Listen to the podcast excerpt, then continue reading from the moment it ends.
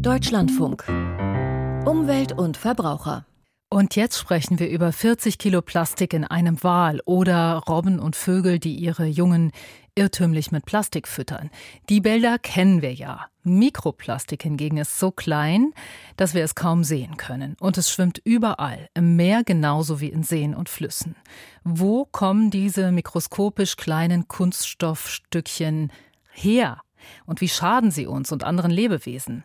Wer denkt, dass wir das alles schon wüssten, der irrt. Drei Tage lang haben Forscher aus ganz Europa sich in Paris getroffen und sich zum ersten Mal darüber ausgetauscht, was sie eigentlich der Politik raten sollen in Sachen Mikroplastik. Ich kann darüber reden mit Professor Christian Laforsch. Er koordiniert an der Uni Bayreuth dieses europäische Forschungskonsortium, das alles über Mikroplastik herausfinden will.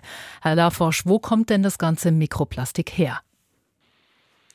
Es gibt sehr viele Quellen, die Mikroplastik in die Umwelt gelangen kann. Das heißt, sei es durch Unsach entsorgten Müll, der dann äh, kleiner wird und irgendwann zu Mikroplastik wird, aber auch alles, was an Baustellen beispielsweise geschnitten wird, Dämmmaterial oder Rohre erzeugt Mikroplastik.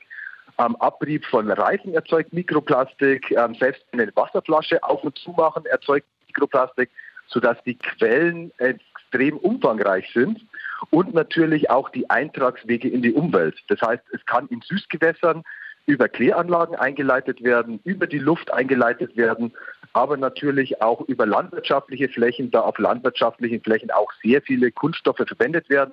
Das wissen wahrscheinlich die wenigsten. Ähm, Samenkapseln sind mit Kunststoffen ummantelt und selbst Düngemittel sind in kleinen Kunststoffkapseln ähm, eingeschlossen, damit diese langsam dann auf die Felder abgegeben werden. So die Eintragspfade und Quellen in die Umwelt sind wirklich extrem mannigfaltig. Es hört sich fast so an, als sei da kaum was gegen zu machen. Was würde denn am stärksten helfen dagegen? Wichtig wäre natürlich, dass wir beispielsweise weniger Müll, auch jeder einzelne unsachgemäß in die Umwelt entsorgt. Aber natürlich auch ist die Industrie gefragt, ähm, dass auch bei deren Prozessen weniger Plastik in die Umwelt gelangt das von der Industrie freigelegt wird. Und da sind auch die politischen Entscheidungsträger gefragt, welche Inhaltsstoffe denn in diesen Kunststoffen sind. Das heißt, die Politik müsste erstmal darauf drängen, dass diese Inhaltsstoffe detailliert deklariert werden müssen.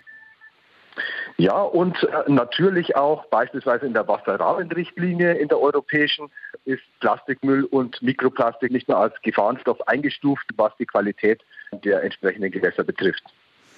Sie werden das ja einspeisen bei der UN-Wasserkonferenz, die in zwei Wochen in New York beginnt. Für den Schutz der Tiefsee gab es ja am vergangenen Wochenende da so einen richtigen Durchbruch. Erwarten Sie sowas auch dort? Mikroplastik, das ist ganz wichtig eben auch zu verstehen, ist ein sehr heterogenes Stoffgemisch, anders wie in den 70er Jahren beispielsweise DDT, was ein Stoff war. Denn Mikroplastik besteht aus ganz unterschiedlichen Kunststoffsorten, die mit unterschiedlicher Größe und Form und von dem her möchten wir zum einen ähm, der UN mit auf den Weg geben, dass man natürlich die Mikroplastik und generell Plastikmüllkontamination nicht nur in den Weltmeeren findet, sondern vorwiegend eigentlich in den Landökosystemen, zu denen eben auch Süßgewässer zählen. Das heißt, Plastikmüll, das Problem beginnt vor der Haustür, auch das Mikroplastikproblem beginnt vor der Haustür. Zum anderen müssen wir natürlich, dass die Emissionen von Plastikmüll und Mikroplastik drastisch reduziert werden von der Industrie, aber natürlich auch von jedem Einzelnen.